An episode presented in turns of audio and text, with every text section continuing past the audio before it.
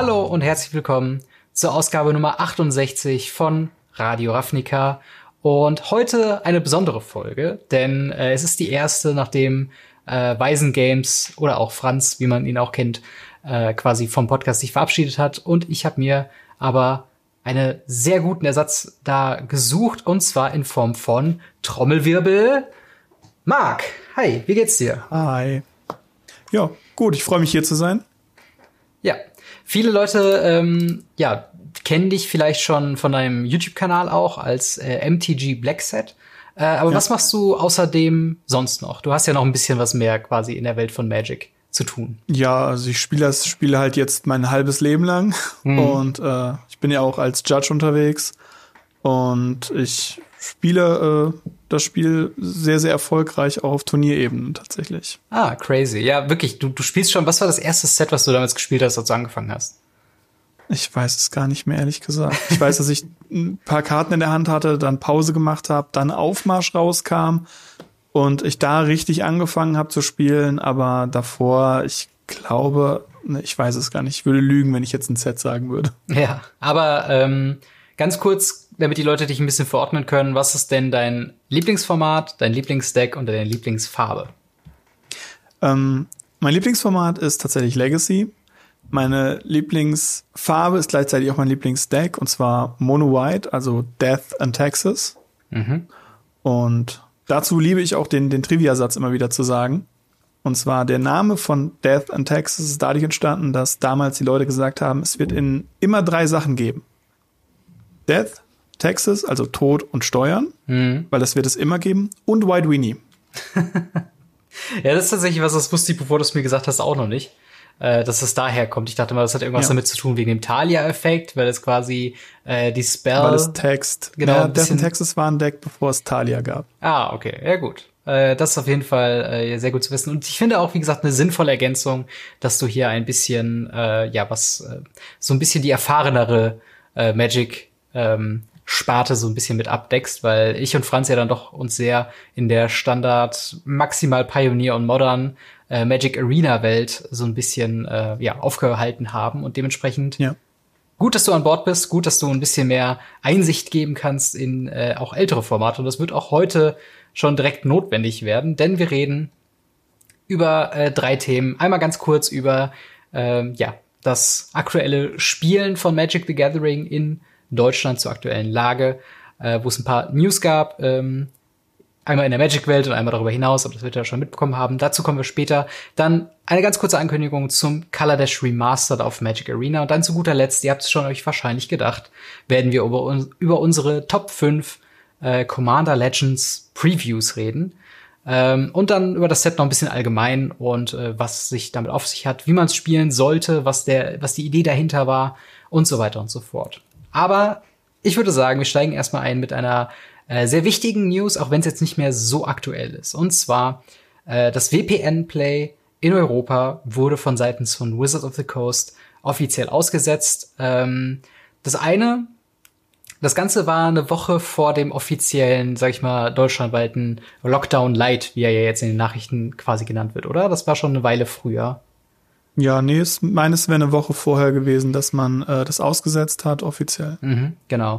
Und das bedeutete quasi, dass halt äh, Pre-Release, äh, Commander-Events, äh, Friday Night Magics und so weiter halt alle nicht mehr äh, ja, buchbar waren über das Programm. Die kompletten sanktionierten Spiele, genau. Genau, alle sanktionierten Spiele. Und äh, genau, dazu hinaus drüber noch kam natürlich dann der allgemeine Lockdown, der äh, dann äh, ja über Deutschland quasi gelegt wurde im Sinne von, dass alle Freizeitaktivitäten, äh, Oper, Kinos, Theater, was auch immer, aber halt eben auch die Spielaktivitäten im Local Game Store äh, ja nicht mehr möglich sind, äh, das halt nicht mehr äh, erlaubt ist zu der, äh, der, der zeitigen Zeit. Und es ist traurig, dass wir da jetzt nochmal wieder durch müssen. Ich weiß noch, wie ich damals äh, zum ersten Lockdown meinte, ah, ja, okay, aber wenn wir uns jetzt zusammenreißen, dann wird's ja bald wieder. Ähm, jetzt haben wir es tatsächlich wieder mit der Grippewelle zusammen, hat das Ganze nochmal ein bisschen was an Aufwind äh, bekommen. Und äh, deswegen, auch wenn ihr vereinzelt vielleicht Läden bei euch in der Umgebung habt, die äh, ja das Spielen eventuell sogar ermöglichen oder erlauben, überlegt es euch wirklich zwei bis drei bis viermal, ob ihr das wirklich machen wollt, denn diese äh, Regelungen, die sind oder halte ich zumindest für äh, richtig und wichtig und je eher und wie enger wir uns dran halten, desto eher und schneller können wir dann auch wieder zum Spielen nach draußen gehen. Ähm, aber äh, ja, es gibt da noch ein paar Optionen, die ihr auch machen könnt, wenn ihr zu Hause spielen wollt. Zum einen die offiziellen Kanäle für äh, ja, Online-Play von Magic the Gathering. Magic the Gathering Online, ein äh, längeres Programm, was äh, ja sämtliche Formate unterstützt. Magic Arena für hauptsächlich Historic und Standard und Draft von den neueren Sets. Und tatsächlich noch eine App, ähm, zu der es auch ein sehr, sehr schönes Video von Tolarian Community College gibt, wie man sich das einrichtet. Und zwar Spelltable, was quasi euch Paper Magic über Webcam oder einer anderen Kamera äh, ermöglicht. Und ähm, das sind so die Sachen, die wir euch empfehlen können. Ich weiß nicht, hast du schon, äh, Marc, hast du schon irgendwie äh, viel auch remote spielen können oder ist das was, woran du jetzt erstmal kein Interesse hättest? Also ja, ich habe Remote gespielt, natürlich Arena immer mal wieder so nebenbei. Mhm. Magic Online habe ich mich vor langer Zeit raus verabschiedet, aber äh, ich kann mir gut vorstellen, dass es aktuell auch wieder ein bisschen am Boomen ist. Und tatsächlich über Remote Play mit richtigen Karten, jetzt nicht direkt über Spelltable, sondern einfach nur über Discord, ähm, mhm. habe ich schon einiges gespielt tatsächlich. Ja. Und äh, ja, das ist kein richtiger Ersatz. Es fehlt einem doch irgendwo aber man hat zumindest Karten in der Hand, die man mischen kann. Das ist schon ein großer Vorteil. Genau, und ich glaube, du kannst auch von Seiten ähm, von dem Spielladen, wo du arbeitest, sagen, dass ähm, die Läden weiterhin offen haben. Der Einzelhandel darf weiter bestehen. Das heißt, wenn ihr euch Produkte kaufen wollt, Deckboxen, Booster, sonst was, auch gerade Pre-Release-Kits wird jetzt, glaube ich, interessant werden. Äh, könnt ihr sie nach wie vor kaufen oder ist es äh, oder? Ja, ja, also ja. tatsächlich sind die äh, Läden offen. Ja. Man kann dort Dinge kaufen, die werden auch weiterhin beliefert. Mhm. Nur man darf halt nicht vor Ort spielen. Genau. Das Pre-Release wird zum Teil eben auch über dieses Remote Play stattfinden können, dass man halt wirklich sagt, man hat eine gewisse Anzahl an Leuten, die sich ein Pre-Release-Kit gekauft haben und das mit nach Hause nehmen, sich dann zusammen irgendwo dann treffen, über irgendeine Plattform miteinander kommunizieren, dort dann eben ein Deck bauen und dann eben über Remote Play ein oder zwei oder drei Runden gegeneinander spielen. Natürlich ist das Ganze auf so einer, ich sag mal, auf einer Vertrauensebene irgendwo schon, weil je nachdem, wo man bestellt könnte, im Internet könnte man die Karten ja schon teilweise vorher haben. Klar. Aber das ist im Laden ja nichts anderes. Eben, das ist ja das Ding. Und es geht ja wirklich um das in Kontakt bleiben mit der Community ja. eigentlich mehr als äh, ja, dass man jetzt irgendwelche Turniere oder Turnierpreise sich holen wird. Und äh, halt, wie gesagt, hier nur der Hinweis, äh, informiert euch online, wie es eurem Local Game Store geht, ob ihr da noch Sachen bestellen könnt, wie ihr sie holen könnt effektiv und äh, welche Event-Optionen es gibt, auch gerade zu Corona-Zeit. Äh, sehr, sehr wichtig, wie ich finde. Aber von diesen, äh, ja, restriktierten ähm, News zu noch kleinen News, die wir äh, in dieser Folge nur mal kurz am Rande äh, erwähnen wollen, wo wir vielleicht in der zukünftigen Folge mal ein bisschen eher drauf eingehen. Und zwar Color Dash Remastered wurde angekündigt, die zweite Edition aus der Remastered-Reihe. Erscheint auch schon am 12.11. auf Magic Arena und beinhaltet wie Amonkhet Remastered eine Mischung aus äh, den beiden Blocksets, äh, also in diesem Fall Color Dash und Ether Revolt plus X. Äh, das X ist quasi hier noch nicht bekannt, das war bei Amonkhet äh, Remastered war das Thoughtseize, äh, Wrath of God äh, und noch viele, viele anderen äh, Karten, die halt einfach ein gewisses ähm, Power-Level mit reingebracht haben für Formate wie Historic, vorbereitet haben auf Pioneer, was ja auch noch raus, rauskommen soll. Und ähm, es sind, glaube ich, bisher noch nicht alle Karten bekannt. Es gibt eine Online-Galerie, wo man sich einen Großteil der Karten schon angucken kann, aber die Kommunikation ist da so ein bisschen schwierig. Also es gab äh, Karten, die gefehlt haben, zum Beispiel den Windling, oder wie heißt das nochmal? Weirdling Constrictor, die Schlange mit den 1-1-Marken. Ah ja, genau. Genau, äh, die hat äh, gefehlt in der Gallery aber wurde dann über Twitter nochmal, beziehungsweise über Reddit bestätigt, dass die aber trotzdem im Set drin ist. Äh, dementsprechend halten wir da mal ein bisschen die Lauscher offen. Es gibt einen Pre-Order für das Set auf Arena für 29,99. Kriegt ihr 10 Booster, viermal die Karte Ether Hub mit einem äh, ja, Alternative Art Skin, also diese typischen MTG Arena Full Art Gedöns oder halt ein alternatives Artwork und drei Draft Tokens. Und äh, wie gesagt, wir halten mal da ein bisschen noch die, das Auge drauf, was da noch für Ankündigungen kommt. So eine Karte zum Beispiel, die auch in vielen Formaten gespielt hat, ist Walking Ballista und die taucht zum Beispiel im Remaster aktuell noch nicht auf, was ich dann doch schon irgendwie verwunderlich finde, gerade wenn man sich überlegt, ähm, ja, dass man ja auch irgendwann also dass man ja eigentlich ein gewisses Power-Level an Karten auch bei, auf Arena eigentlich haben möchte. Ähm, aber äh, ja, als nächstes übrigens, das nächste Remaster-Set auf Arena wird tatsächlich Time Spiral Remaster, Time Spiral Remastered werden. Oh Gott, ich verschlucke hier meine Zunge. Ähm, aber das kommt ja auch auf, in Paper raus. Aber äh, ja, wie ist denn deine, deine Meinung zu Kaladesh Remaster oder zu Kaladesh erstmal allgemein? Wie hast du das Set damals wahrgenommen? Kaladesh und Ethervolt war so The Treasure Hunt. ja, das stimmt, mit den äh, und, Lotteriekarten, ähm, ne? Ja, gerade für, für einen Store, da war es damals ganz, ganz schlimme Zeit, ähm, weil die Verkaufszahlen gingen runter, weil die Sets immer schlechter wurden und es wurde versucht, mit den Expeditions dagegen zu steuern. Ja. Hat so minder gut geklappt. Ich finde es super gut, dass sie die Walking Ballista rauslassen zum Beispiel. Echt? Wie kommt's? Ja, aus dem Grund heraus, weil sie haben Heliod in Format. Meinst für Historic, ne? Ja, genau. Ja. Das ganze Set ist ja nur für Historic, soweit ich weiß. Yeah, ja, ja, genau. Also es ist halt hauptsächlich ein Draft-Set und wie gesagt, es sind ja noch die Gerüchte da draußen, dass Pioneer irgendwann kommen soll, aber klar, ja, da ist der Pioneer ist sie auch schon gebannt. Warum sich die ja. Mühe machen, sie rein zu programmieren? Ja, das, du hast ja schon einen Punkt. Ich glaube, ich bin da einfach nur ein bisschen enttäuscht, weil Walking Ballista tatsächlich eine Karte ist, die mir sehr gut gefallen hat. Äh, mir auch. Also ich spiele sie ja immer noch. Ja, das stimmt. Ich habe auch, das war so frustrierend, äh, weil sie hat ja einen Reprint bekommen in Double Masters. Und ja. äh, da habe ich mir ein Playset bestellt, nur um dann am Tag, wo sie angekommen ist, die Mitteilung zu bekommen, dass ein Pioneer Walking Ballista gebannt ist. Und die habe ich mir explizit für Heliod Combo geholt und dachte mir so, ah, nice. Scheiße. Aber hey. Ja. Äh, Sowas kann halt passieren, wenn man Powerful Cards hat. An genau. sich finde, finde ich halt noch, dass sie in Kaladesh und in Vault halt ähm, gefährlich äh, nahe an diesen Anfängen der Bandit-List, der Standard-Bandlist rangehen. Da sind ja mhm. einige Karten dabei, wo man sagt, ähm, Smugglecopter ja. oder eben auch die äh, Saheli-Kombo ist ja auch aus diesem, aus dieser Zeit, aus diesen Blocks, Blocken, mhm. Blöck, Blöcken, Blöcken. Blöcken, ja. Oder Sets Und von einem Block. Das ist halt äh, gefährlich, je nachdem, was sie da noch mit reinbringen. Genau, das ist übrigens auch noch so ein Ding. Ähm, neben Walking Ballista fehlt momentan noch der Felida Guardian.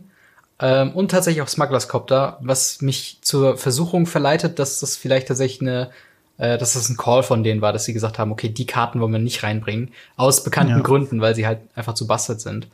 Ähm, ja. Tatsächlich von meiner Seite aus, äh, Kaladesh war gerade da nicht ganz brandneu, aber zumindest aktuell im Standard, als ich angefangen habe tatsächlich. Und äh, ich weiß noch, ich fand das äh, ziemlich nice mit dem ähm, Vehikeln und äh, auch das Mado Vehicles Deck von damals ist eins, woran ich mich sehr gerne erinnere. Und da gab es auch dieses, äh, die ersten, wie sind sie nochmal, Challenger-Decks äh, ja. zu. Und äh, da Heart of Kieran und äh, Ether, Sphere Harvester zu crewen und damit dann äh, zu attackieren, fand ich schon ziemlich nice. Und ich bin mal wirklich gespannt, was das in Historic ausmacht. Ob es da jetzt das große äh, Energiemarken-Deck dann jetzt geben wird oder nicht. Ähm, ja, halten wir mal die Ohren steif. Aber ich würde auch sagen, wir gehen direkt mal weiter zu unserem Hauptthema von der heutigen Folge. Und zwar Commander Legends. Äh, Marc, mhm. was hat es denn damit auf sich? Ja, Commander Legends ist ein, äh, meiner Meinung nach, eine Art Modern Horizon für Commander. Also ein Set. Ja, sehr guter Vergleich. Set. Wie bitte? Sehr guter Vergleich. ja. Also ein Booster-Set, äh, wo es darum geht, dass man einen Booster aufmacht, in den Commander-Karten, Commander-relevante Karten oder eben Karten, die man im Commander spielen kann, drin sind. Und zwar hauptsächlich manche schwächer im Theme, manche stärker im Theme. Und ja, im Endeffekt hat man gleichzeitig ein Draft-System dabei, dass man ein Commander-Draft-Set baut. Auf der anderen Seite hat man auch einen Power Creep eingebaut und ja, ja ganz viele, ganz viele lustige Reprints. Und ja, das stimmt. Ähm, dieses Commander Draft, ähm, weißt du da genau, wie das abläuft? Weil, also ich, ich weiß, dass es gelesen ist und dass man quasi, also dass ich gelesen habe, dass es halt, ähm, dass man auch wieder ähnlich wie bei, äh, wo war es, Battlebond, wo man, glaube ich, in den ersten, nee, Double Master war es, wo man das Double erste Masters, Pack wo man zwei, zwei Karten picken genau. kann. Gibt es da irgendwelche speziellen Regeln, was das Draft Commander Set angeht? Gibt es irgendwas, was du da weißt? Also man hat man hat zwei Picks in den Commander, in den Boostern ist es wenn ich es richtig gelesen habe, so, dass man immer einen Commander bzw. einen Partner drin hat. den man eben picken kann und Ja. damit man sich halt dann wirklich was zusammenstecken kann an einem Deck. Weil man hat ja trotzdem nur drei Booster. Und man spielt ja trotzdem in so einem kleinen Format, so einem kleinen Set halt. Ja, genau, genau. Also einem kleinen Deck, so ist es richtig ausgedrückt. Ja. Also, aber die Commander kann man quasi ja, wenn man alles gedraftet hat, picken oder muss man sie aus dem ersten Pack rausnehmen? ist der Grund, warum man ähm, zwei Picks hat, ist eben, dass man am Anfang den Commander immer rausnehmen sollte. Ah, okay. Ja. Verstehe. Also, ähm, ja, auf jeden Fall eine interessante Draft-Möglichkeit. Ich bin mal gespannt, in welcher Form man das äh, dann auch zu Hause erleben kann. Äh, beziehungsweise vielleicht dann, wenn das Ganze mal vorbei ist, dann nochmal nachholen kann. Aber allgemein ein, äh, wie ich finde, bis auf ein paar Ausnahmen, äh, ein sehr solides Set. Aber wir hatten auch tatsächlich eine etwas traurige News. Äh, oder traurig, glaube ich, kommt drauf an, wen du fragst. Ähm, und zwar gab es vorab äh, im großen Stile Leaks von Commander Legends. Ähm, die hatte ich mir, oder die habe ich teilweise gesehen auf Reddit. Wo hast du die äh, so herumfliegen Äh? Imgur tatsächlich. Ach so, okay, ja. Ist ja quasi der, der Bildservice für genau, der Reddit. Bildservice von Reddit. Genau. Äh, was war das Besondere bei diesen Decks? Naja, also bei den Leaks war es erstmal so, es waren deutsche Leaks. Das hat mich erstmal sehr verstört, weil Mhm. überall dann gesagt wurde, ja, so eine ganz seltsame Sprache und man weiß nicht, wie die wirklich dann in Englisch funktioniert. Und ich dachte mir so, aber da steht doch alles. Ich lese ich das, das mal realisiert euch. habe. Ja. Es hat ein bisschen gedauert und es waren wirklich, wirklich viele Leaks. Es waren halt, wenn ich es richtig gesehen hatte, fast alles nur Collectors Displays, die Ja. aufgemacht wurden. Deswegen waren auch ganz viele verschiedene Artwork schon zu sehen und dieser, dieser Special-Rahmen war zu sehen und so weiter und so fort. Hm. Und dann wurde kurz danach auch noch, wurden die beiden, äh, die beiden Commander-Decks, die zu Commander Legends rauskommen sollen, auch noch geleakt. Also zumindest die, die Deckbox und ein paar von den Karten, die da drin sind. Mhm. Und ja, am Ende kam dann irgendwo die Nachricht, dass die Karten möglicherweise nicht legal in die Hände desjenigen gekommen sind, der das geleakt hat. Hm. Also es war jetzt kein Store-Owner, der einfach seine Ladung zu früh gekriegt hat oder so. Anscheinend nicht. Anscheinend wurde da halt wirklich irgendwas vom Hof mitgenommen. Oh, okay, krass. Und ähm, ja, dementsprechend sind auch ganz viele Sachen wieder runtergenommen worden. Ja. Ich weiß gar nicht, ob man von den Leaks wirklich noch viel findet. Ja, und das ist tatsächlich so ein Ding, ähm, also wir, wir alle mögen ja so ein bisschen Spoiler-Season, wo es dann äh, ja zwei bis drei Wochen dann äh, jeden Tag neue Karten gibt. Und man kriegt so peu à peu immer mehr einen Eindruck vom Set. Und ich kann schon mal vorwegnehmen, äh, in diesem Podcast ähm, oder generell bei Radio Ravnica werden wir immer oder hauptsächlich nur von ähm, ja, offiziellen äh, äh, Spoilern erstmal reden, es sei denn, es gibt einen guten Grund, äh, dass man vielleicht vorab, vor, vorab schon mal von ein bisschen von Leaks äh, so ein bisschen schmökern könnte, okay, worum könnte es sich in diesem Set handeln. Ähm, aber jetzt zumindest was Commander Legends angeht, werden wir uns auf die offiziellen äh, Previews ähm, ja nur beschränken. Und ähm, tatsächlich, wenn die Sachen auch noch geklaut sind, ist es ja auch so ein bisschen, ja, fast schon ultra kriminell, dass da äh, Sachen vorab nicht nur geleakt wurden, was sicherlich in den, äh, ja, in den AGBs von Wizards of the Coast drin steht, dass man das nicht machen sollte. Und zum anderen Ja. dann auch noch Sachen entwendet wurden von der Druckerei. Also eine ziemlich äh, komische Geschichte. Aber du hast schon eben gesagt, es hat aber noch ein paar Rückschlüsse geliefert auf äh, ja die verschiedenen Produkte, die es geben wird. Also es wird wieder Genau. zwei Commander Decks geben, habe ich richtig gehört? Genau. Ne? Was noch? Ja, zwei Commander-Decks. Es gibt ähm, halt die, die normalen Draft-Booster Mhm. und eben, wie ich schon gesagt habe, Collectors-Booster. Und die sind auch im Preis mehr so bei ja also der dem typischen Boosterpreis oder sind die einen Tacken teurer? Weißt du das gerade? Die sind einen Tacken teurer. Also wie Modern Horizon. Das vermutlich im Bereich von Modern Horizon. Ja. Da weiß man jetzt halt noch nicht, was die Collectors Booster, wo die landen werden. Ja, die gab's Weil ja so. Collectors Booster ja so immer schon ein bisschen höher eingesiedelt sind. Mhm. Und jetzt haben wir ein Set, wo es etwas teurer ist. Und wir haben gesehen, was in äh, Double Masters damit passiert ist. Mhm. Nee, ich hoffe, die sind hier nicht ganz so hoch. Ja, ich hoffe es tatsächlich auch. Also äh, Collector Booster hin oder her kann man ja äh, der Meinung sein, wie man ist. Ich finde sie nicht so sonderlich geil. Ähm, aber ähm, gibt's denn eigentlich auch von, von Commander Legends dann noch Set Booster oder sind das wieder Sachen, die es nur für die normalen Standardsets geben wird. Set-Booster sind nur für Standardsets aktuell noch vorgesehen. Okay. Beziehungsweise da kommt jetzt die Neuerung dann irgendwann im nächsten Set, dass es dieses Set-Booster dann endlich auf Deutsch auch gibt. Hm. Okay, aber bei den ganzen verschiedenen Boosterformen mal muss man manchmal auch mal nachfragen, so von wegen, ja. gibt's da jetzt die Booster-Version von oder nur die beiden oder ja.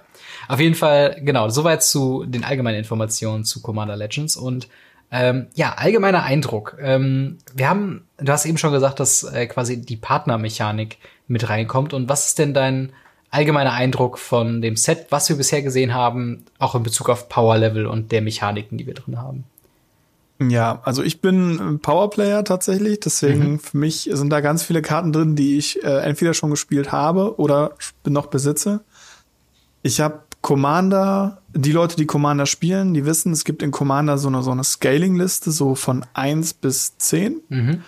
Und neun bis zehn ist so dieses CEDH, also Competitive Commander wird's genannt. Mhm. Und da bin ich sehr schnell gelandet mit den meisten meiner Decks. Und ähm, als ich dann gesehen habe, so Trasios, Tymner, meiner Meinung nach die zwei stärksten Partner, die jemals gedruckt wurden, auch unter den neuen Partnern, mhm. ähm, sind halt reprintet worden, wo mir halt einfach das Herz aufgeht, wo ich denke, ah, oh, das war eine schöne Zeit. Turn 1 Kills, Turn 2 Kills im Commander, relativ stabil. Ja ja. das ist, glaube ich, äh, das klingt auf jeden Fall ähm, nach sehr viel Spaß für dich und sehr wenig Spaß für deine Gegner. Aber ähm, das geht, wenn alle auf demselben Power-Level spielen, ja, das ist stimmt. immer noch okay. Das stimmt auf jeden und das Fall. Das ist halt das Interessante, was ich jetzt bei Commander Legends sehe. Das Power-Level der gesamten Karten ist angezogen worden. Ja. Eben durch mehr Partner. Wizards ist sehr wahrscheinlich durch den Outcry der Community bewusst, dass Partner eine sehr starke Mechanik ist. Mhm. Und sie haben sie trotzdem gedruckt. Deswegen glaube ich tatsächlich, dass sie hier eben das Power Level generell einfach anheben wollen, auch von Casual Tables, dass man sagen kann, man streckt diese, diese Decks zwischen fünf und sieben oder so, so ein bisschen in die Länge. Ja. Dass man die eben vielleicht ein bisschen nach oben pusht. Da ist vielleicht ein guter Punkt. Ähm, ich muss auch sagen, so allgemein mein Eindruck von dem Set bisher ähm, ist, dass es eigentlich relativ gut designt ist. Also ich kann jetzt noch nicht, gespielt habe ich es noch nicht, das kann ich also noch nicht sagen, äh, ob sich das auch aufs Gameplay übertragen wird. Ähm, aber so einfach was die, das allgemeine Power-Level von vielen Karten angeht, würde ich sagen, okay, das ist sehr stark, aber ist eigentlich immer ganz gut gebalanced. Sie haben ein, zwei Karten oder auch vielleicht ein paar mehr Karten, die deutlich drüber sind. Und ich muss auch sagen, die Partnermechanik ähm, ist so ein bisschen was, was mir nicht gefällt. Äh, auch keine revolutionäre Meinung. Ich glaube, äh, viele, viele Commander-Spieler sehen das so. Ähm, aber das ist halt so ein bisschen ja. die ähm, Color Identity Restriktion von Commander zu leicht umgeht, wenn du nicht Partner with hast, was ja vorher eine Mechanik war, unter anderem, dass man sagen hat, okay, es ja, gibt ein festes Powerpaar, was zusammen äh, einfach gehört.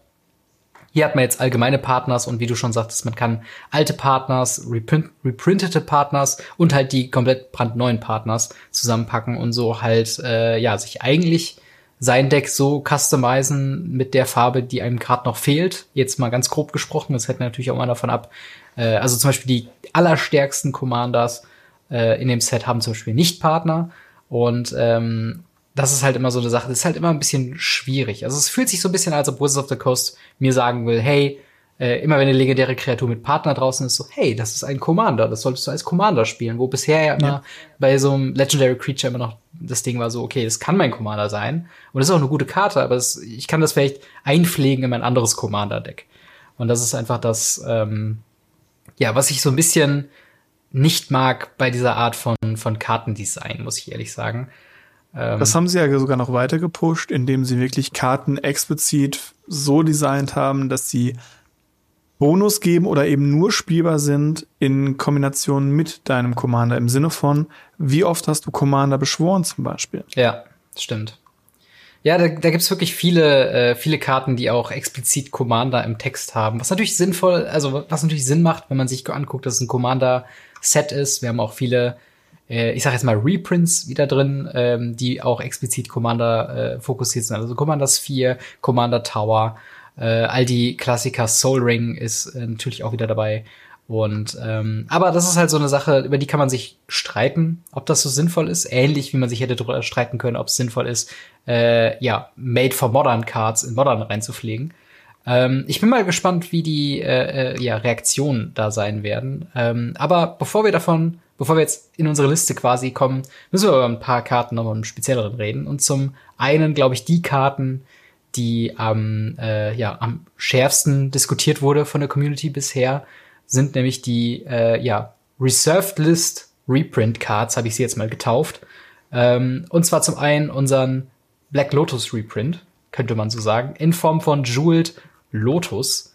Ähm, der eigentlich genau das macht wie ähm, Black Lotus. Und zwar kommt der für null Mana, ist ein äh, farbloses Artefakt.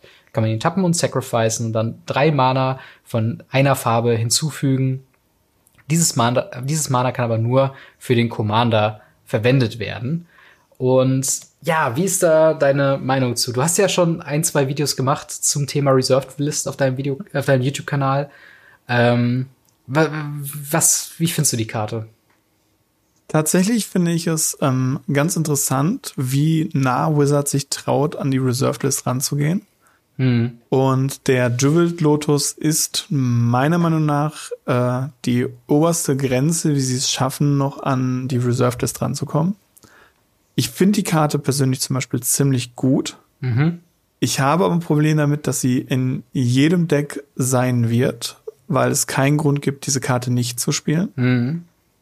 Und es einige Commander gibt, wie einen meiner Lieblingscommander. Die Leute werden mich einfach hassen nach dem Video, ich merke das schon. Oberster Schiedsmann Augustin der Vierte ist okay. ein Vier-Mana-Commander, der sagt, jeder Spell von jedem Gegner kostet ein Mana mehr und eure kosten ein bis zwei Mana weniger, je nachdem, ob sie blau oder weiß und oder weiß sind. Mhm. Und wenn ich den in der ersten Runde rauslege, wenn ich anfange, hat einfach niemand am Tisch Spaß. Ja. Wobei äh, das ja eigentlich nicht funktioniert, weil wenn du sagst, der kostet vier verschiedene Nee, der kostet ein weißes, ein blaues, zwei farblose. Der kostet ah, okay. Vier Mana. Ja gut, dann brauchst du eigentlich nur das heißt, noch. man braucht nur eine Ebene und den Lotus und den ja. Commander hat man in der Commander-Zone. Und ich glaube, dass das ganz viel ganz schlimmes Gameplay verursachen wird. Ja.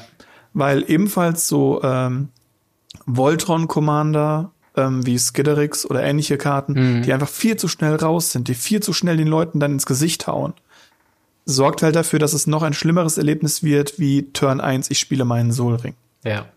Ja, das ist, das ist, glaube ich, wirklich der Punkt, den ich am problematischsten an der Karte finde. Die Karte selbst finde ich nicht so krass, wie viele andere es sehen. Also von wegen, also ich sehe es jetzt nicht als äh, der legendäre Black Lotus ist jetzt wieder äh, äh, quasi wieder da.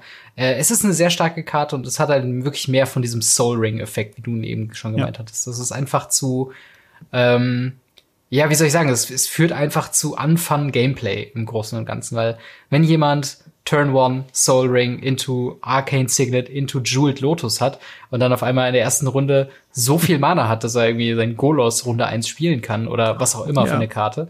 Ähm, also gerade ein- und zweifarbige äh, Commander-Decks, die für die wäre es ein Auto-Include, wenn er wahrscheinlich nicht so verdammt teuer wird, äh, wie er jetzt schon gehandelt wird. Ähm, ja. Aber ja, das ist, das ist, glaube ich, mein Hauptproblem. Das ist einfach, äh, die Karte an sich ist okay, aber sie führt in Commander einfach dazu, dass viele Leute dastehen werden und sagen, ja, okay, eigentlich können wir jetzt schon eine Runde zwei einpacken, weil äh, der Vorsprung, den diese Karte generiert hat, ist so groß. Und wir reden noch gar nicht darüber, wenn man es mit äh, einer Karte wie Loris oder sowas wieder aus dem Friedhof rausholt, nochmal casten kann und solche Sachen halt. Ähm, das ist halt einfach eine, eine sehr, sehr schwierige schwierige Karte fürs Format, finde ich. Ähm, Dich. Ganz im Gegensatz zu dem anderen Reprint der Reserved List. Ja, genau. Mit Wheel of Misfortune. Genau, was macht die denn? Was einfach nur ein Wheel of Fortune ist. In lustig. ja. Äh, geh mal, geh mal gerade drauf ein, was der Text sagt. Hast du die gerade parat? Ähm, nein. Okay, warte, dann sage ich es gerade. Wheel of Misfortune ist eine äh, drei Mana rote, also zwei generische, eine rote äh, Sorcery mit dem Text Each player secretly chooses a number, then reveal those numbers. Wheel of Misfortune deals damage equal to the uh, greatest number chosen to the player that chose it. Then each player who didn't choose the minimum number discards their hand and draws seven cards. Also, zusammengefasst, alle Spieler bestimmen eine Nummer für sich, revealen die dann nach und nach. Der mit der höchsten Nummer, also wenn du sagst 100.000, bekommt 100.000 Schaden zu sich selber von Wheel of Fortune. Und der mit der geringsten Nummer, also wenn du eins gesagt hast, der, ähm, nee, Quatsch, derjenige, der die geringste Nummer hat, die nicht die niedrigste Nummer war. Also wenn du sagst eins und ähm, man selbst hat irgendwie zwei genommen, dann ist eins die Minimum Number und zwei die davor gelegte Nummer und der hat quasi diesen Wheel-Effekt. Von wegen, genau, seine Handkarte der die eins gewählt hat, nicht. Genau, genau, der kriegt nichts. Das ist halt so ein bisschen dieses, dieses Secret Gambling, was man so ein bisschen drin hat, wo man einfach so, mm, ja, mm, ich biete mal so eine 5, vielleicht bietet irgendwer ja eine 4. Ja. Und das ist halt etwas, was im Commander schon sehr, sehr lange drin ist. Also es gibt schon Karten von, glaube vor vier oder fünf Jahren, die das auch schon gemacht haben. Ja. Mit diesem Secretly Betting. Und ähm, deshalb, das ist zum Beispiel eine Version, eine Reprint-Version einer Reserved-Karte, die vollends okay ist, weil sie einen ganz anderen Aspekt einsetzt. Ja, das würde ich auch sagen. Ähm, das ist auf jeden Fall eine okaye, äh, eine okayer Reprint in, äh, ja, in Anführungszeichen für Wheel of Fortune, ähm, die an sich ja nur sagt, dass each player discards his or her hand and then draws seven cards. Ähm, genau. Und eben hier hast du halt noch diese, diese Rate-Passage mit drin, dass jeder Nummern wählen muss. Und ich finde, das ist immer ganz nett. Ich habe es schon ähm, im letzten Podcast erwähnt mit äh, ein Problem äh, oder eine problematische Karte. Äh, äh, Negan the Cold-Blooded aus dieser unsagbaren ja. äh, Walking Dead Secret Lair ist halt auch so eine spaßige Karte, weil sie eben dieses Secretly auswählen hat. Und im schlimmsten ja. Fall kannst du dem Gegner zwei Karten wegnehmen. Und hier hast du halt im besten Fall ja, hast du einfach vielleicht sogar mehrere Leute, die dieselbe Nummer gewählt haben, die eben nicht wheelen ja. und alle anderen müssen wheelen. Genau, das ist nämlich auch noch so ein Ding, ich habe es eben falsch vorgelesen. Each player who didn't choose the minimum number und halt auch nicht genau. die höchste Nummer, die äh, wheelen quasi. Und das ist halt dann immer wenn so das er Ding. Sein, wenn er das überlebt, natürlich. Genau, wenn, wenn man das halt überlebt, genau. Und ähm, ich, ich hoffe, ich hoffe, der Effekt kam ganz, ganz gut. Ich glaube, ich habe es auch noch ein bisschen anders falsch vorgelesen. Es ist immer noch eine, eine Rough Translation, glaube ich. Aber äh, ich habe die Karte auch eingeblendet, also ihr könnt die Karte dann auch noch mal mitlesen.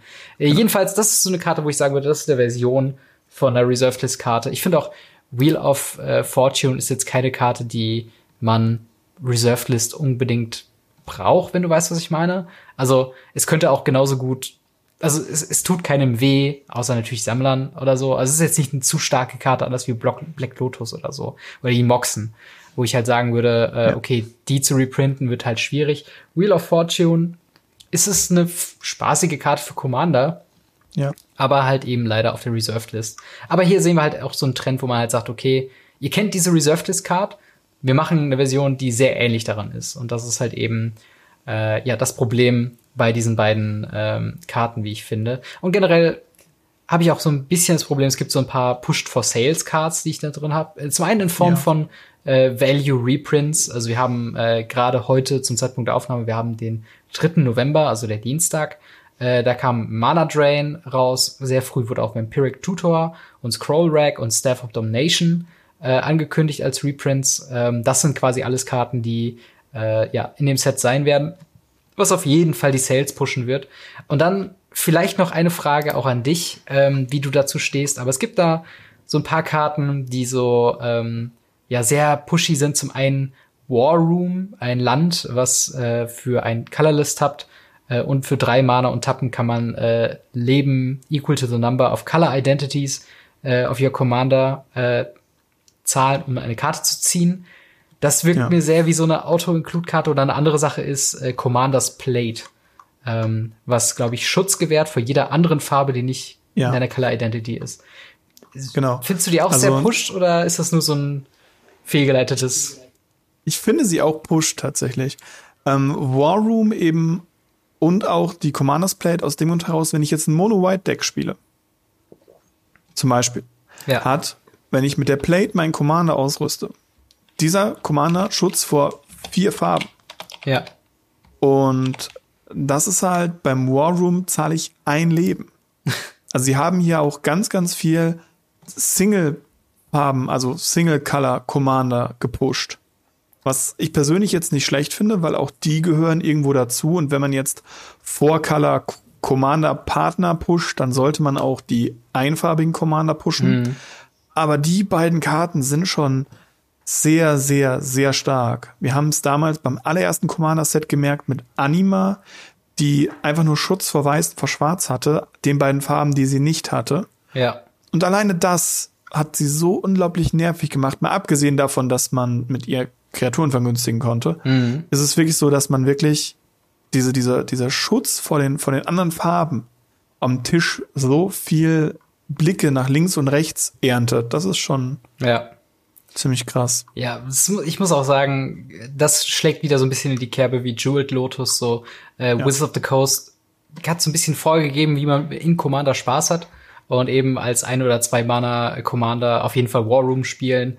Äh, also auch ja. als ein Mana Commander. Gerade glaube ich, wenn du weiß bist, kannst du sehr gut ähm, auch die Commander Plate äh, tragen, einfach nur, ja. weil du dann gegen jegliche Art von Removal quasi geschützt bist. Außer halt das ja, man kann sie halt sehr leicht raussuchen. Genau. Im Vergleich zu jetzt Monoblau oder so. Eben, genau. Und das ist halt dann einfach so eine Sache, wo ich denke, ah, ist halt, ist halt irgendwo nice, aber auf der anderen Seite auch äh, wird sich, also ich habe keinerlei ähm, Bedenken, dass dieses Set sich sehr gut verkaufen wird, wenn ich ehrlich bin. Nee, ich auch absolut nicht. Also, das ist, glaube ich, der äh, Too Long Didn't Read zu meiner Meinung zu dem Set. Das wird ein Burner auf jeden Fall. Also, das wird ja. von den Shelves fliegen, hoffentlich. Ja, ähm, sie haben ja auch viele, viele Karten reingepackt, die genau. eben sozusagen Money oder Value Reprints, wie du sie genannt hast, ja. Money Reprints sind eben ja nicht nur Mana Brain, Vampiric Tutor, halt gerade Scroll Rack, die halt in letzter Zeit richtig teuer geworden ist, ja. die dann auf einmal reprintet wird und trotzdem noch teuer ist. Oder eben auch die Rings of ähm, Bright Heart heißen die, glaube ich. Ja, ja, stimmt. Die ebenfalls absolut äh, Must-Plays für manche Decks sind. Mhm. Und du darfst ja auch nicht vergessen, dass sie ganz viele Karten jetzt noch in Extended Art, in alternativer ja. Art und so weiter gedruckt haben. Oder jetzt auch äh, Commander, die vorher nur in Foil waren, jetzt eben auch in Non-Foil waren. Mhm. Also Non-Foil es, es gibt, wie zum Beispiel, was hat die Partner, die alten Partner gab es bisher nur in Foil. Die kann man jetzt auch in Non-Foil haben mit anderem Frame. Man kann die ja. in Foil mit anderem Frame haben. Ja, und das, man das kann eine Queen Marchesa in einem anderen Frame haben. Das ist also ganz, ganz viel. Plus halt Preordain, Extended Art und, mhm. und, und. Genau, und dazu kommt tatsächlich noch, dass äh, die äh, Alternative Art, ähm, ja. dass sie auch ein gewisses, also ein anderes Foiling haben, was mich so ein bisschen erinnert an äh, das Pokémon TCG mit der Evolution-Variante, ja. äh, und zwar, dass es Inverted Foils sind, wo man vielleicht früher nur das Foiling auf dem äh, Gemälde des, äh, der, der Karte hatte, hat man es jetzt quasi nur um den Rahmen, was ein sehr einzigartiger Effekt ist. Und ich weiß noch nicht ganz genau, wie ich es mag, wenn ich davon mal eine Karte in der Hand habe. Aber es ist auf jeden Fall was, wo ich denke, das ist auf jeden Fall mal was Neues, was Sammelwürdiges. Und ähm, ja, vielleicht wird's auch einfach so ein Ding wie alle anderen äh, Alternative Frame Cards aus vergangenen Standardsets, dass die irgendwann äh, günstiger sind äh, als die eigentlichen Kartenversionen, weil sie einfach keiner haben will oder weil sie zu Massen geöffnet werden. Ähm, aber ich finde, sie, sie haben auf jeden Fall im Moment noch so einen, so einen sehr einzigartigen Look, den ich mal noch begrüßen werde. ich weiß noch nicht, wann sie mich nerven werden. Einzigartig in dem Sinne ja nicht wirklich. Bitte? Es gab diese, diese, diesen, diesen Foil-Look gab es schon, ganz mhm. am Anfang. Ähm, so die allerersten Foil-Karten waren tatsächlich auch in diesem Style gedruckt. Ah, verrückt. Das wusste ich tatsächlich nicht. Ja, alles gut. Hm. Wieder was dazugelernt. Aber ich würde auch sagen, ähm, wir haben wieder unsere äh, klassische äh, Rubrik mit den Top 5, die wir kurz nochmal ja. erklären müssen, denn es sind keine Top 5 von Karten aufsteigend, die wir super toll finden, sondern einfach nur für jeden von uns fünf Karten, über die wir auf jeden Fall sprechen wollen, ähm, weil sie uns in irgendeiner Art und Weise begeistert haben. Äh, und dementsprechend halt für euch jetzt quasi zehn Karten, eine selektierte Auswahl von uns beiden, ähm, wo wir äh, jetzt mal so ein bisschen die Spoiler durchforsten, weil über alle Karten reden werden wir nicht schaffen, rein zeitlich gesehen. Ja ähm, und dann würde ich einfach mal sagen, leg mal los mit deinem ersten Pick. Mein erster Pick, mein erster Pick, ich fange bei mir mit, ich habe sie trotzdem nummeriert mit Nummer 5 an. ja. Und zwar ist es einfach Your Log of Scorched Thrash. Ja, sehr cool. Und als ich die Karte gesehen habe, hatte ich, kennst du diesen WhatsApp-Smiley mit den Herzchen in den Augen? Ja, ja, ja. So genau. ähnlich saß ich vor dem Bildschirm. ja. Weil eine meiner absoluten Lieblingskarten ist eine Laterne aus, ich weiß es gerade gar nicht mehr, ich glaube aus Kamigawa, hm. die man tappen konnte für drei Mana. Es war ein Artefakt, tappen, gib einem Spieler einen Mana beliebiger Farbe. Mhm. Und diese Karte habe ich einfach nur dafür benutzt, End of Turn im Gegner ein grünes Mana zuzuschustern. Ja. Damit er End of Turn Mana Burn kriegt. Genau, die guten alten Zeiten von Mana Burn. Richtig. Das überall, wo ich eine Beschreibung habe, wie lange spielst du schon Magic, sage ich immer, ich bin alt genug, äh, ich spiele schon lang genug, um Mana Burn gekannt zu haben und Damage auf dem Stack. Ja. Und diese Karte bringt Mana Burn wieder als Commander. Ja. Da muss ich auch sagen, und als ich die Karte Schaden. Genau. Als ich die Karte gelesen habe, musste ich auch sagen, okay, das, das ist eine dieser typischen Karten, die ich meinte mit dem äh, mein allgemeinen Eindruck zum Power Level. Das ist halt eine, eine starke Karte. Ich meine, für ein Mana tappen kannst du äh, jedem Spieler, wenn es gut läuft, drei Schaden geben. Äh, ja. Und da hast du vielleicht noch ein paar Intap-Effekte dabei. Ähm, und äh, der Typ hat da sicher auch Vigilance. Ähm, und vielleicht ganz kurz zum, zum Text noch eingehen, ist quasi äh, vier Mana, äh, also Junt-Farben, also ja. schwarz, rot, grün und ein generisches für ein Legendary äh, Vashiano Schamane mit Vigilance und dann den Mana Burn Text, wie du schon gesagt hast, äh, Player losing unspent Mana causes that player to lose that much life und dann für ein Mana tappen each player adds Junt Colors, also schwarz, rot, grün und ist dabei ja. noch eine 4-4. Also eine solide Kreatur ähm, und halt eben mit dem Vigilance und dem Schaden auf jeden Fall, ja, ziemlich gut zu gebrauchen und äh, gibt es so viele Effekte, die dem Gegner noch Mana geben? Du hast eben schon diese Lante, äh, Laterne da irgendwie. Äh, ja, genau. Erwähnt. Es gibt die Laterne. Es gibt ähm, aus Time Spiral gibt es eins, zwei Kreaturen, die ähm, zu Beginn jedes Pre-Combat Main Steps grünes Mana, glaube ich, jedem Spieler geben. Hm. Aber ich glaube, dann hört es auch leider schon auf. Es ist aber egal. Ja, also in dem Set gibt es, glaube ich, tatsächlich noch ein, zwei Karten, die ähm, ja. teilweise noch also Mana dem Gegner geben können. Äh, aber trotzdem, ich meine, da kann man ja auch dann irgendwie gucken, dass man vielleicht den Gegner dazu bringen kann, alle seine Länder zu tappen oder ihn zu forcieren. Davon gibt's genug Karten, wenn man sagt, äh, man tappt ein Land und muss dafür alle Länder tappen oder so. Genau, genau. Und das ist halt, das ist halt so das Ding. Man könnte das auch allein, ähm, also ich, ich finde die Karte auch super. Also äh, da explizit in meinem Kopf mit Karten, oder mit einem Deck, wie man es irgendwie hinkriegen kann, dass die Leute sich quasi selbst umbringen mit Mana Burn. und das ist ja. halt großartig. Vor allen Dingen, wie oft man das dann auch vergessen hat und man hat vielleicht einen Jeweled Lotus gecrackt, braucht aber nur zwei Mana davon, hat da doch einen Mana rumliegen. Ups, kriegst du halt nochmal einen Schaden am Ende des Zuges. Das kommt davon, genau. weil du so verdammt gierig bist. Ähm, oder keine Ahnung, wenn irgendwelche endlos Kombos und ich mache mir 500 Mana, einfach nur weil ich es kann. Und dann so, ja, okay, dann kriegst du aber jetzt aber noch 499,999 Schaden. Ähm, ja. Und das ist tatsächlich, ja, eine, eine ausgezeichnete Wahl, meiner Meinung nach. Ähm, eine sehr, sehr. Ich finde es halt auch sehr interessant, dass sie einfach hier eine, eine Sache, die sie abgeschafft haben, nochmal testen, ob man sie vielleicht nicht doch spielen kann irgendwie. Ja, und vor allen Dingen ist es halt auf, dem, auf einer Kreatur, ne? Das ist halt das Ding. Ja. Dann hast du es quasi noch kontrolliert, dass falls Mana Burn wieder zu viel Bads sorgt, kann man sagen, okay, Leute, spielt halt einfach ein bisschen mehr Removal. Dann sorgt dafür, genau. dass das Vieh nie auf, auf dem Feld liegen bleibt. Und, und es gibt ja legitime Fallhöhe auch mit dem Commander. Also dem Gegner drei Mana jede Runde geben, kann halt auch dafür sorgen, dass sie es halt auch eben nutzen können, dass du sie aus Versehen rammst. Also. Ja, genau, je nachdem, wann du es halt benutzt. Genau, genau. Das ist korrekt. Ja. Ja. Aber genug zu meinem Pick. Was ist dein erster? Genau, mein erster ist ein schwierig auszusprechender Commander, aber ich werde es trotzdem versuchen. Und zwar Rokrak, äh, Son of Rogran, ist ein Null-Mana, roter Kobold Warrior mit 0-1 und First Strike, Menace, Trample und Partner. Mit dem sehr netten, wie ich finde, ähm, Flavortext Strength is Relative. Ähm, warum ist ein 0 Mana 0-1 so, also ein Ornithopter quasi, warum ist das so ein äh, tolles Ding? Es hat drei Keyword-Fähigkeiten und es schreit quasi danach mit Auras und Enchantments und ähm, äh, äh, Equipments und so weiter einfach zugeballert zu werden. Und dazu passend gibt's im selben Set auch noch einen anderen Commander, äh, den ich jetzt auch mal gerade schnell noch suche, der auch Partner hat und der eigentlich super dazu passt. Und zwar äh, äh, genau, Arden äh, Intrepid Archaeologist, drei Mana, Legendary Creature Core Scout für, äh, mit 2-2. At the beginning of uh, combat on your turn, you may attach a number of auras and equipments you control to target permanent or player. Ähm, und dann halt auch eben Partner. Und ich sehe mich halt schon die beiden Commander in der Command-Zone oder auf dem Feld Äh, und dann noch ein, äh, hier, wie heißt der nochmal? Äh, Gigantic Hammer.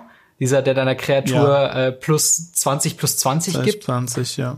Genau. Und halt den, den Swords unter Umständen oder halt anderen lächerlich großen Enchantments, die nie dafür gedacht waren, dass sie for free equipped werden können. Ähm, Oh ja. hier Black Blade Reforged fällt mir da ein und so viele andere Sachen und eben halt äh, Boros Farben sind ja auch so ein bisschen die Equipment Farben, das äh, passen auch die ganzen Support Pieces aus Zendika Rising dazu und äh, und es ist nach langer Zeit glaube ich mal wieder ein Kobold Commander. Was ich, was nicht wirklich, also ich glaube nicht, dass man ein sehr starkes Ko Kobold-Deck bauen kann, aber ich wollte es nur mal erwähnen. Ähm, also, ich finde die Kombination aus diesen beiden ähm, tatsächlich uncommon äh, Commander oder uncommon Legendary Creature einfach sehr, sehr interessant und allein die Kombination halt sehr stark.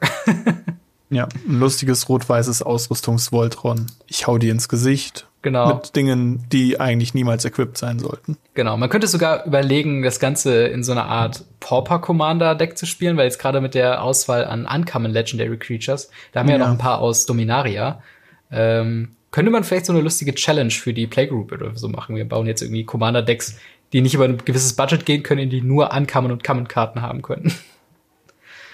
Aber das ist ja, Ja, genau, das, das ist mein erster Pick, äh, beziehungsweise meine, mein, äh, ich ein bisschen gecheatet mit zwei Karten, aber hauptsächlich halt Rokran. Äh, auch einfach nur, weil es ein Null-Mana-Commander ist. Also es ist schon super. Ja. Was hast du denn noch für uns? Ja, wenn du cheaten darfst, darf ich auch cheaten. Gerne. Ich habe als nächsten tatsächlich den Finn von Elf. ja. Stellvertretend für so ziemlich alles an Karten, die einen Reprint ganz, ganz dringend brauchten. Weil der Finton 11 war einmal in einem, ich glaube, Ma äh, äh, From the Wall 20 drin. Okay. Also zum 20-jährigsten Geburtstag Ja. von Wizards kam das raus und davor, glaube ich, in Ice Age. Ja. Aber Und ja. das brauchte einfach einen Reprint, weil diese Karte einfach gespielt werden will. Gerade für Commander-Spieler, die eben nur ein Lanova 11 spielen dürfen. Hm. Das ist äh, tatsächlich gar keine so schlechte Idee. Also, weil du gerade auch schon sagtest, es ist quasi einfach nur ein Mana-Dork. Also einmal ein grünes Ja. Mana, 1-1, Tap für ein grünes Mana. Ähm, und du hast schon, also wie du schon sagst, es ist einfach sinnvoll, da mal wieder ein Reprint zu machen, auch wenn es einfach funktionell komplett gleich ist zu Ladova 11 oder Elvish Mystic. Einfach nur. Ja, genau. Es gibt aber auch ganz viele andere Karten in diesem Set, die einfach einen Reprint brauchten, weil sie einfach vom Preis her weit über das sind, was man eigentlich dafür zahlen sollte. Mir fällt jetzt spontan dafür auch Preordain zum Beispiel ein, Ja. was einfach eine, ich glaube, mittlerweile sechs oder sieben Euro Karte war, die einfach ein schlechter Brainstorm ist, Mhm. ein besserer Serumsvision, wie man es auch mal sagen möchte. Auf jeden Fall ist diese Karte einfach zu selten geprintet worden. Und dieses Set hat halt einige Karten drin, die wirklich einen Reprint brauchten und diesen Reprint bekommen haben. Deswegen habe ich halt Finton 11 stellvertretend für all diese Karten, die einen Reprint brauchten und bekommen haben, Ja. genommen. Ich würde auch äh, damit beisteuern tatsächlich äh, Kumbachi Witches, äh, was eine auch sehr alte Karte ist, die, glaube ich, seit langer, langer Zeit jetzt hier nochmal einen Reprint auch sieht. Ist, glaube Ja. ich, nicht so super teuer, aber ich ähm, kenne die Karte von äh, tatsächlich einem Top-Tier-Deck in Pauper, äh, und zwar Mono Black Control, wo sie tatsächlich Oh ja. Äh, sehr krass gespielt wird. Also kurz zur Karte, doppelschwarz, äh, 1-3 Human Wizard, äh, kann man tappen und diese Kreatur äh, dealt Combat äh, dealt Damage, deals one Damage to any target äh, and one Damage to any target äh, of an opponent's choice. Ähm, also quasi kann man immer einpingen und der Gegner kann halt noch einen äh, dazu pingen. Und das wird dann äh, dort halt sehr krass genutzt. Ähm, Ja. Und äh, ist halt auch einfach eine Karte. Da habe ich mich auch sehr gefreut, dass auch gerade die als auch dein äh, Finhorn Elf auch Extended Artwork bekommen werden. Ja, das stimmt, das stimmt. Es sind sehr viele Karten, sehr viele interessante Karten, die ein Extended Artwork bekommen haben, wo ich mir denke, hm, okay, Ja. hätte ich jetzt nicht mitgerechnet. Genau, gerade so diese, ähm, da weiß auch schon Wizards ganz genau, dass das halt in manchen Decks halt einfach so Staples sind und dementsprechend, ja komm, für Sammler bauen wir da noch so eine Special ja, Edition ja, rein. genau. Genau, sehr gut. Dann, äh, ja, meine nächste Karte ist eine Karte, die ähm, vielen schon bekannt ist, beziehungsweise es ist keine neue Karte, es ist ein Reprint. Äh, und zwar Sir the Enchanter. Äh, ein vier Mana, ein Mana äh, und dann äh, Esper Color ist das, glaube ich, weiß, blau und Ja. äh, schwarz. Äh, Legendary Creature Human Wizard äh, 1-4 und mit dem Text Whenever Zur the Enchanter attacks, attacks, you may search your library for an enchantment card with converted mana cost 3 or less and put it into your library. If you äh, Ja. put it into your Ins Spielfeld. battlefield. If you do, shuffle Ja. your library. So, da kommt nämlich die Library rein.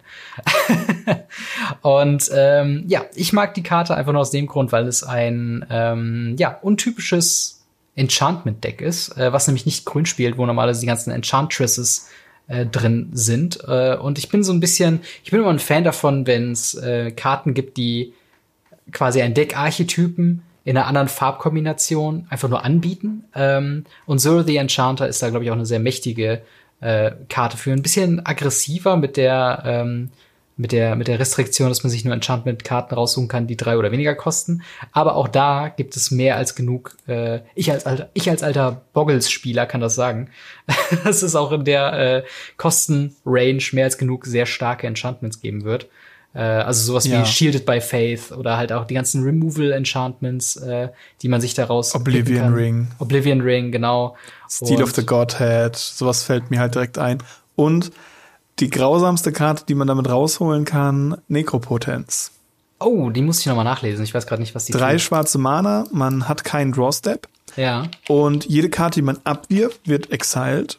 Das sind bisher nur negative Effekte, aber man kann ein Leben bezahlen, die oberste Karte seines Decks exilen und am Ende des Zuges kriegt man alle diese Karten auf die Hand. Das heißt, man kann zum Beispiel sagen, ich bezahle fünf Leben, exile fünf Karten, am Ende des Zuges habe ich Draw fünf. Ja. Ja, das, das ist wirklich eine, eine krasse, äh, ja, nicht unbedingt Ja. Combo, aber auf jeden Fall, also auch allein, dass der, dass Sir mehrmals hintereinander äh, tutoren kann, also immer eine Karte aus Ja. dem Deck raussuchen kann, ist sehr stark in Commander. Und äh, dementsprechend mein äh, zweiter Pick, beziehungsweise Platz vier, äh, je nachdem, wie ihr erzählen wollt. Genau. Was ist denn deine nächste Karte? Ähm, meine nächste Karte ist äh, Hull Breacher. Auch noch gar nicht so lange gespoilert. Also, Ja. ich glaube, heute. Genau, zum Zeitpunkt Drei der Mana- Aufnahme halt heute auf jeden Fall. Genau. Drei Mana, 3-2 Flash. Und immer, wenn ein Gegner eine Karte ziehen würde, die nicht seine erste Karte in seinem Drawstep ist, bekommt ihr stattdessen einen Treasure Token.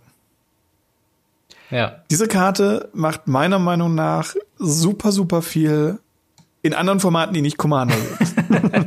Ja, das habe ich mir auch gerade gedacht. Auch, dass es halt eine Ja. äh, non-legendary Karte ist. Gut, das hat, muss nichts bedeuten, Genau. Commander, aber er ist Mehrvolk, was auch relevant sein kann. Äh, ja. Und er ist einfach tutorbar. Das ist ganz, ganz wichtig. Im Legacy ist alles relevant, was hinten eine 2 hat. Wer, mit welcher Karte wird dann äh, getutort? Recruiter of the Guard, 3 Mana 1-1. Er sucht eine Kreatur aus dem Deck mit Verteidigungsstärke 2 oder weniger. Hm, verstehe. Alles klar. Damit hat man ihn halt dauerhaft auf der Hand. Und wenn der Gegner dann eben hingeht und eine Karte wie Brainstorm spielt, die sagt, ziehe drei Karten, nimm zwei Karten vor deiner Hand, lege sie oben auf dein Deck Mhm. und ihr diese Karte oben als Reaktion darauf spielt, bekommt ihr drei Treasure Tokens und euer Gegner muss zwei Karten aus seiner Hand oben auf sein Deck legen. Das ist schon ordentlich auf jeden Fall. Ja. Das ist echt eine sehr starke Karte. Und vielleicht haben wir ja tatsächlich noch äh, einen oder anderen Pick, der auch noch äh, Legacy oder Vintage relevant werden könnte. Denn die ganzen Karten sind ja auch in diesen Formaten legal, solange sie noch nicht Genau. verbannt sind. Ähm, aber ich würde mal sagen, ich gehe mal direkt mal weiter, damit wir äh, noch zu allen Picks quasi kommen. Äh, und zwar zu meinem äh, nächsten, und zwar ist es, jetzt muss ich wieder mit dem Namen gucken, äh, Nevini Real Urborg Tyrant. Sechs Mana, äh, drei generische und drei Esper-Farben. Äh, Legendary äh, Creature Zombie Wizard mit 3-6. Äh, und der hat Hexproof from Enchantments, Creatures and Enchant äh, Hexproof from Artifacts, Creatures and Enchantments. Uh, whenever this creature enters the battlefield, create uh, a tapped 2-2 black zombie creature token for each creature that died this turn. When this creature dies, you may pay one. When you do, destroy all artifact, creatures and enchantments. Und das ist tatsächlich ein äh, Reminiszenz an äh, Nevinrals Disc, was für vier Mana äh, eben auch äh, für also für vier Mana aufs Feld kommt und dann für einen Mana tappen kann man alle Artefakte, Kreaturen und Enchantments zerstören. Und jetzt haben wir auch endlich den Träger von dieser Disc quasi kennengelernt in diesem Set.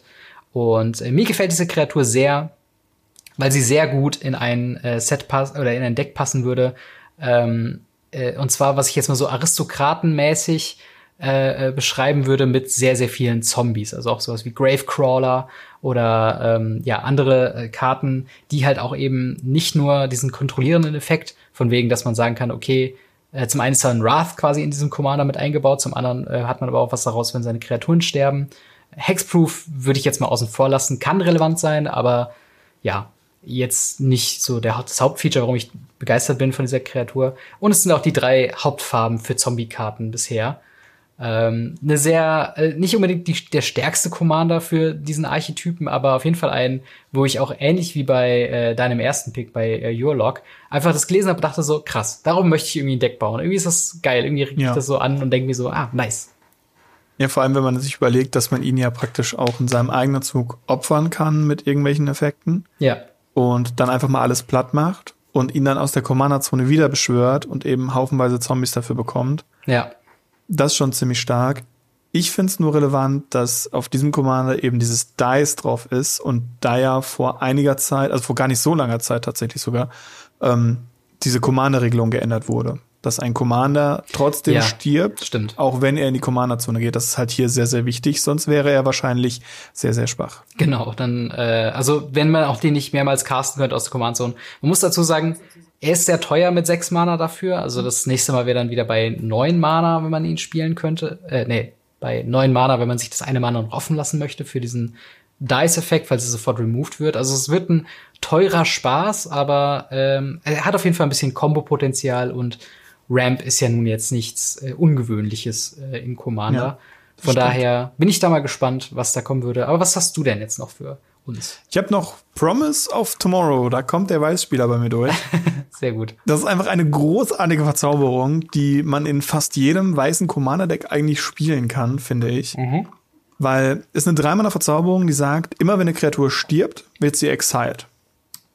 Und wenn man keine Kreaturen mehr besitzt, zu Beginn des Endsteps kann man das Ding opfern, beziehungsweise es wird geopfert mhm. und man bringt alle Karten, die man damit ähm, exiled hat, ins Spiel zurück.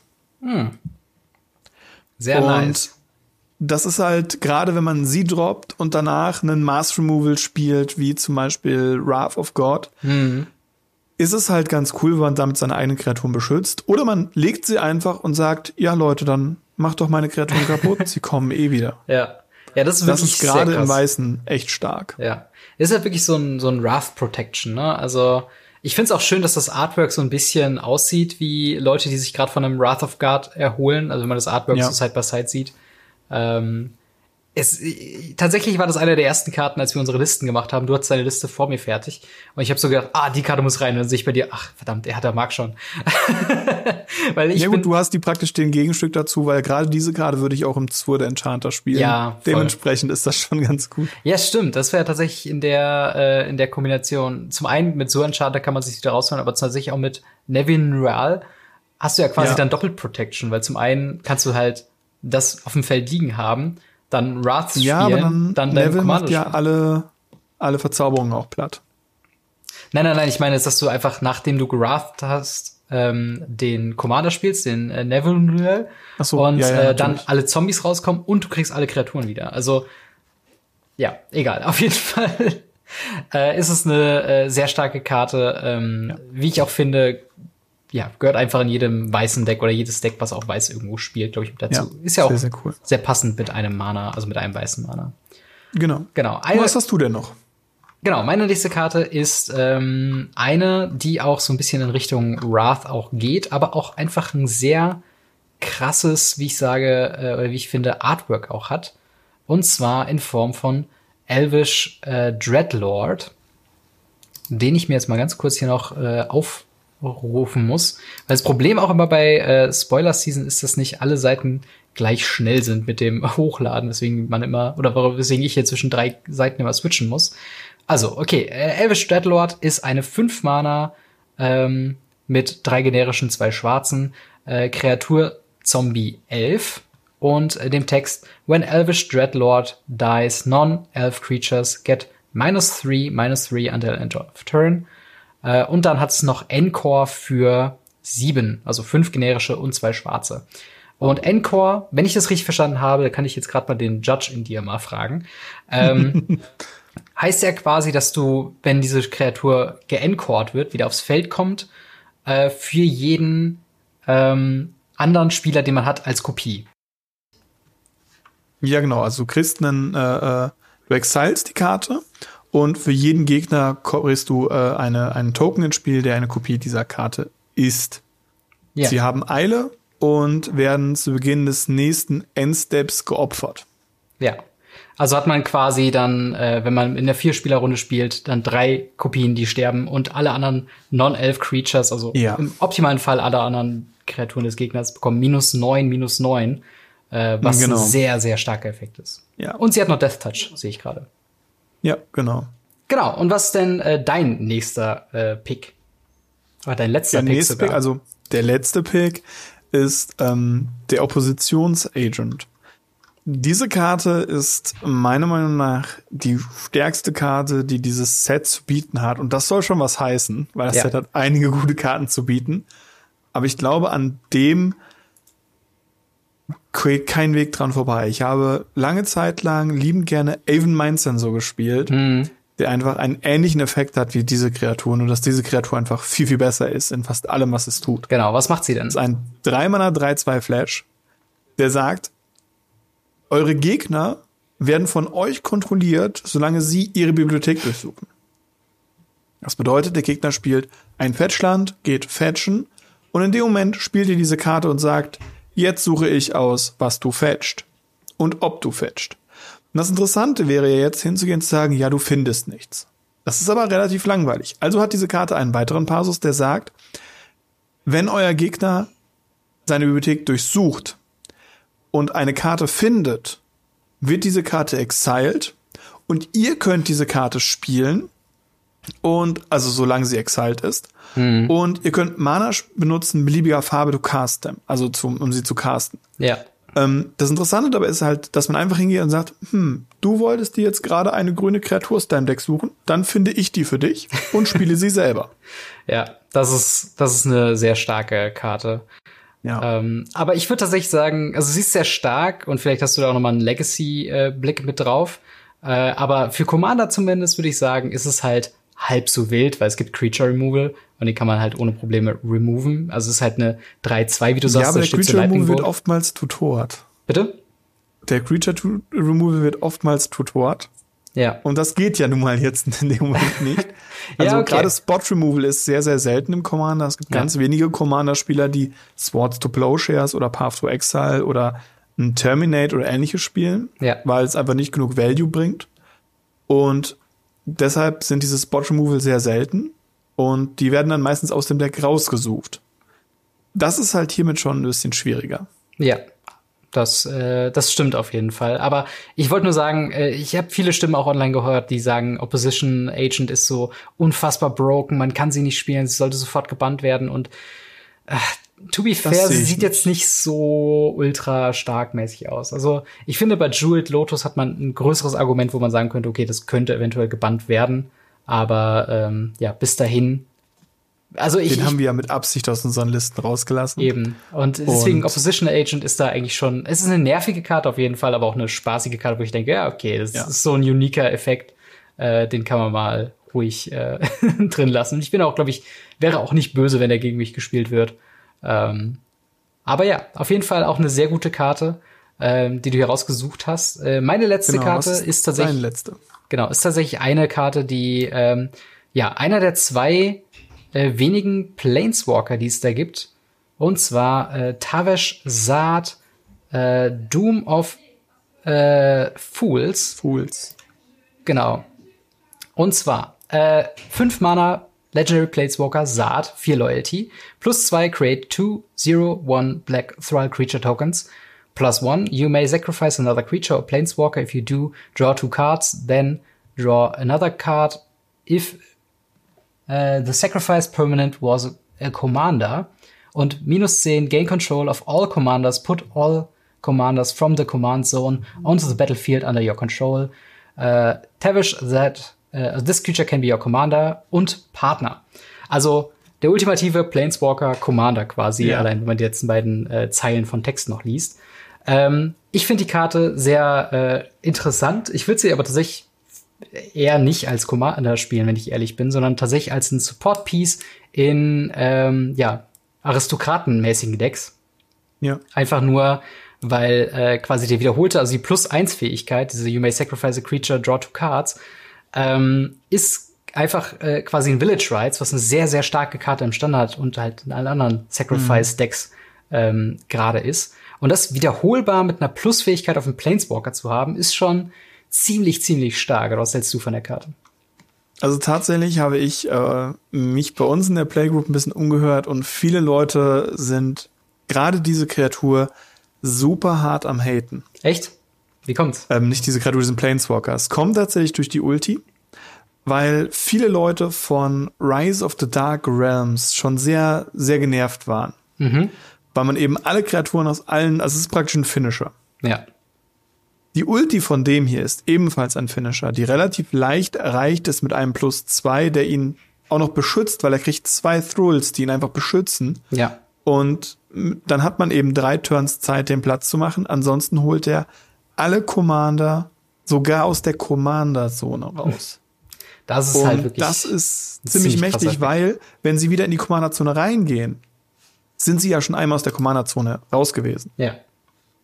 Das ist absolut richtig. Also es ist schon ziemlich äh, crazy, ein sehr starker Commander. Aber ich würde sagen, an dieser Stelle äh, belassen wir es für heute. Wir werden auf jeden Fall nächste Woche noch mal mehr über Commander Legends Spoiler reden. Bis dahin sollten wir, glaube ich, das komplette Set haben. Und sonst reden wir über alles, was in der Welt von Magic äh, so abgeht. Vielen, vielen Dank fürs dabei sein. Vielen, vielen Dank, Marc, an dich, dass du auch diese Folge wieder dabei seist. Und wir hören und sehen uns nächste Woche wieder. Haut rein, bis dann. Ciao. Ciao, ciao.